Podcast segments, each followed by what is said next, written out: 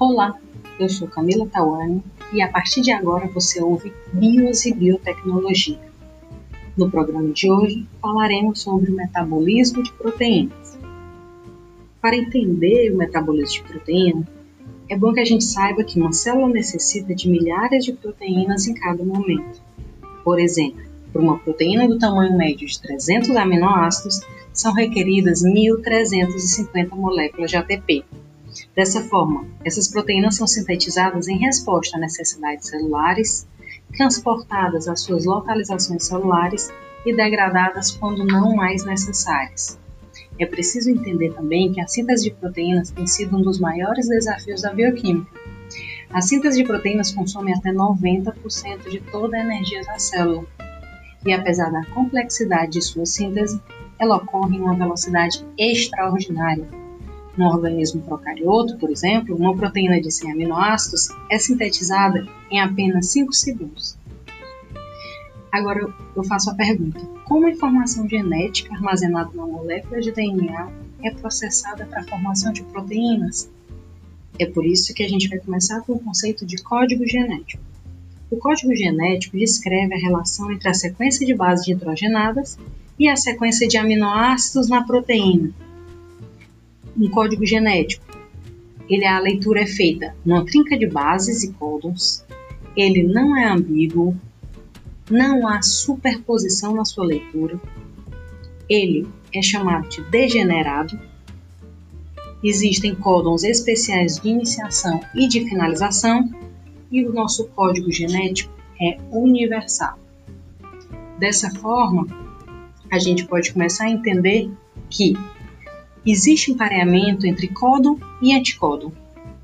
Esse pareamento é feito entre um RNA transportador, que possui o anticódon, e o RNA mensageiro, e que tem, que tem nele um códon. Então vamos lá.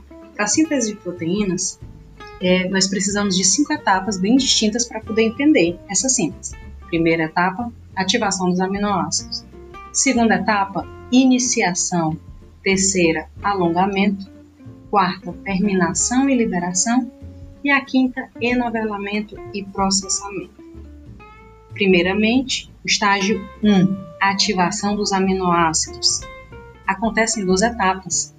Primeira etapa, o grupamento carboxil de cada aminoácido deve ser ativado, no caso com ATP, para facilitar a formação da ligação peptídica. A segunda etapa é exatamente a existência de um elo que deve ser estabelecido entre o novo aminoácido e a informação contida no RNA mensageiro. Estágio 2 Iniciação da síntese proteica acontece em três etapas. Primeira etapa ligação dos fatores de iniciação que impedem com que haja a, liga, a formação do, do complexo de iniciação precocemente. Etapa 2, a ligação do RNA transportador ao sítio P. E etapa 3, formação, sim, agora, do complexo de iniciação, após a liberação dos fatores de iniciação. Estágio 3 dessa síntese, alongamento, e ele acontece em três etapas. Primeira etapa, a a ligação do segundo RNA transportador, para que na segunda etapa haja a formação da primeira ligação peptídica. E finaliza com a terceira etapa. Houve a formação da ligação peptídica e daí um novo RNA transportador pode trazer um novo aminoácido para esse conjunto, para esse complexo. Estágio 4 terminação da síntese proteica. O alongamento continua até que o ribossomo adicione o último aminoácido codificado pelo RNA mensageiro, que é sinalizada pelos códons de terminação, e que, para que possa atingir sua forma biologicamente ativa, o novo polipeptídeo precisa dobrar-se em sua conformação tridimensional apropriada.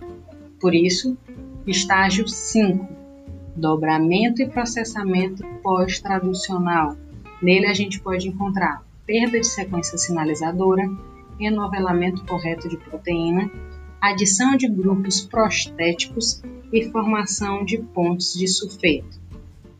A partir daí, a gente pode entrar na última parte, naquela como ocorre a degradação das proteínas. Existe uma proteína chamada ubiquitina, que ela se liga covalentemente a proteínas destinadas à destruição, sejam elas porque são proteínas defeituosas ou porque são destinadas a uma rápida renovação. Com a ubiquitinação, elas são sinalizadas para serem degradadas em proteassomos.